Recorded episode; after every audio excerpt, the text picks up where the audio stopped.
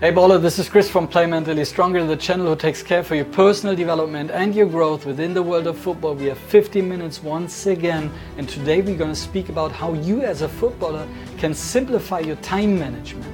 You know, in today's world, to be honest, um, it's crazy times. It's there's there's lots of distraction out there. There's lots of velocity out there. There's lots of pressure, lots of stress. So it's more important than ever that you're gonna strip down and strip away all the unnecessary stuff and that you're going to focus on the essentials. That's one of the most important like like key messages I want to drop you within this kind of topic itself. So as always, um, some ideas um, that we want to speak uh, and talk about. Um, first of all, identify what's essential.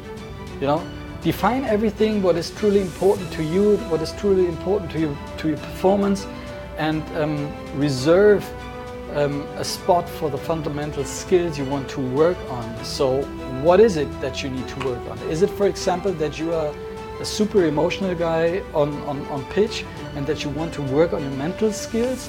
Then, one of the things you need to define um, is that you have to work on your mental skills, for example, with a professional coach and um, by identifying those kind of essentials, you can focus on the things you need to work on and making really a difference within that kind of field. But remember, it's always the principle less is more because if you're going to write down, I don't know, 15 topics you need to work on, you won't move any further. So make sure that less is more. Make sure that you're going to focus on the essential by identifying them. Um, prioritize and focus is number two. Pri prioritize um, which essentials are the ones you really have to work on and when, which basically means that you need to block time for those kind of essentials. For example, if you're going to want to work on your shooting skills, if you want to work on your passing accuracy, if you want to work on your speed, if you want to work on, as I said, on your mental skills, you know, make sure that you're going to block time in your calendar in order to work on those kind of things. Otherwise, as well, you won't succeed at all.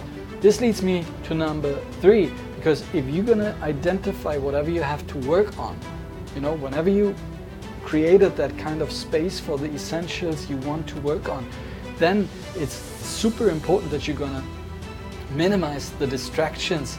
Because you know it's so easy in today's world. There's so many people who want to distract you um, so super easy to get distracted. So get rid of everything um, which steals your focus. For example if if you want as i said if you want to work on your on your mental skills and you reserve a spot for a one-on-one session with a coach, you know, make sure that you're not sitting in the kitchen whilst your wife or your lady is cooking, you know. That, that's super distracting um, and, and, and, there's no focus in there at, at, all. So make sure that you're going to reserve some kind of focus zones, um, some kind of focus spots. So for example, if you know uh, Tuesday is, is, is, is mental day, you know, from 7 to 8 in the evening, then make sure that you have a reserved office um, in your apartment or in your house where there's no distraction at all and that you can focus on the session itself. And remember, discipline is key um, to the work itself because it's motivation which kicks in the ball, which is pretty simple. You know, at the very beginning, everybody of us is motivated, but it's the discipline which keeps the ball rolling over and over again, and you need it in order to progress. Okay? Number four, last one, is stay focused um, no matter what. Okay, so keep the main thing the main thing. Understand that first things need to come first. There's lots of people out there, as I said already, who want to distract you um, at all costs. You know, they want to distract you.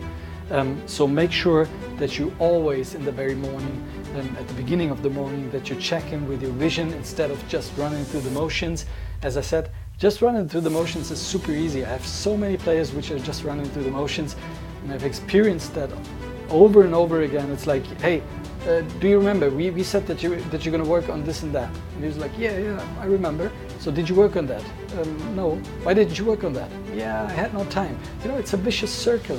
Um, you have to understand that um, whenever you, you whenever you do not create the space for working diligently on, on, on certain things, you won't work with the things. You know that's super clear and super simple. So make sure um, that you check in with your vision each morning, um, that you understand why it's so important to you instead of just running through the motions. So don't overcomplicate the things, don't overthink the things, um, just go out there, just begin, you know, you have to start. You have to start to make it happen, you know, be disciplined, go out there, do it day by day, work on the skills where you have to work on. So staying focused is absolutely essential to your performance. Um, this is going to simplify your time management. So focus, focus, focus will help you to maximize uh, the time um, which you have in order to improve. You know, so it's the other way around, but it makes sense, I guess. Okay, so con conclusion of today's video, pretty simple. Um, reducing or simplifying your time management needs, um, yeah, it's yeah, it's like means the reduction of complexity. You know, make sure that you reduce the complexity within your day. Keep it simple. You know, pretty pretty simple formula. Keep it simple. Um, focus on the essentials, as I said, after identifying them, and make the main thing the main thing, and keep it also the main thing.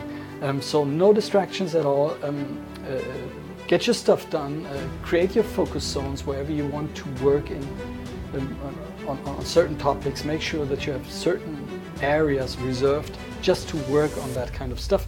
Um, this will provide you with lots of clarity, with lot of uh, lots of efficiency, and it gives you so much progress um, in order um, to to continue uh, co to continue your, your, your personal development, your personal journey.